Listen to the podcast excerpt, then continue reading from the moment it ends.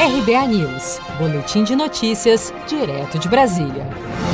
O governo federal editou nesta quinta-feira, 24 de setembro, uma medida provisória para liberar cerca de 2 bilhões e 500 milhões de reais para o Brasil aderir ao COVAX Facility, consórcio global de governos e empresas biofarmacêuticas para impulsionar o desenvolvimento de vacinas contra a Covid-19.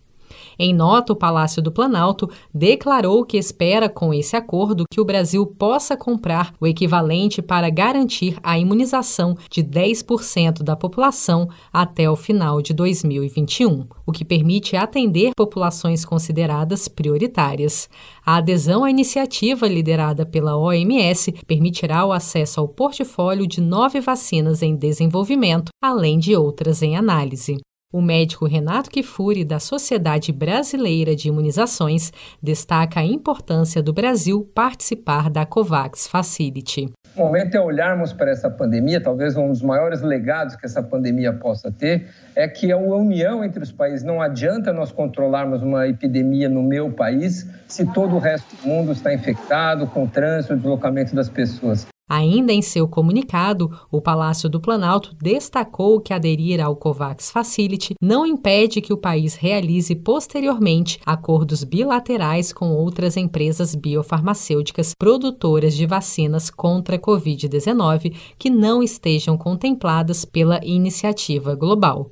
Da mesma forma que não ficam impedidas iniciativas já realizadas pelo Brasil com as empresas que já fazem parte da COVAX Facility.